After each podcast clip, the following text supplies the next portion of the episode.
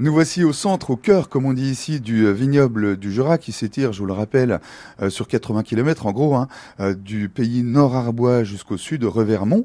Et on est là à quelques kilomètres de Château-Chalon qui coiffe l'horizon au loin, pour vous situer un petit peu plus précisément. Et on frappe à la porte du domaine Beau, l'un des domaines viticoles du Vernois, un petit village de ce centre vignoble. Bastien Beau, vous êtes aujourd'hui à la tête du domaine familial qui s'appelle Beau Génération 9. Qu'est-ce que vous entendez par là? Déjà il y a un petit quelque chose. Alors, tout à fait, exactement. Nous avons nommé notre domaine avec euh, ma sœur euh, le domaine Beau Génération 9 quand nous avons racheté l'entreprise en 2016.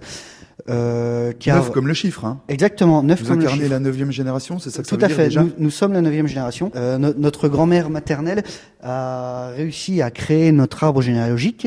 Et elle est remontée jusque dans les années 1742 où elle a trouvé les premières traces de vignes présentes euh, euh, dans la famille. Voilà.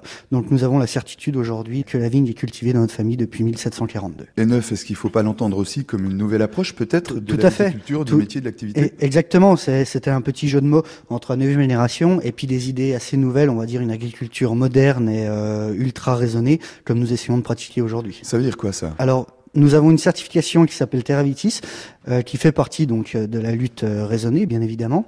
Euh, c'est-à-dire que nous sommes très précis, nous contrôlons tous nos points, on va dire, d'impact environnementaux.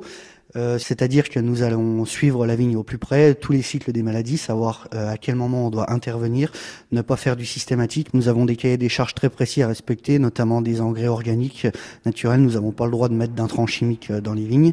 les désherbages sont limités. Nous avons le droit à juste un désherbage sous une fois par an. Après, les vignes sont tondues, enherbées, labourées, voilà, pour avoir le minimum d'impact sur l'écologie. Est-ce qu'on fait le tour du propriétaire Parce que je crois savoir que en ce moment, on est en pleine distillation, si j'en crois les effluves. Tout, à derrière, fait. Tout à fait. La porte qu'on franchit pour arriver jusqu'aux ateliers. Alors, nous faisons partie des derniers vignerons jurassiens à distiller nous-mêmes.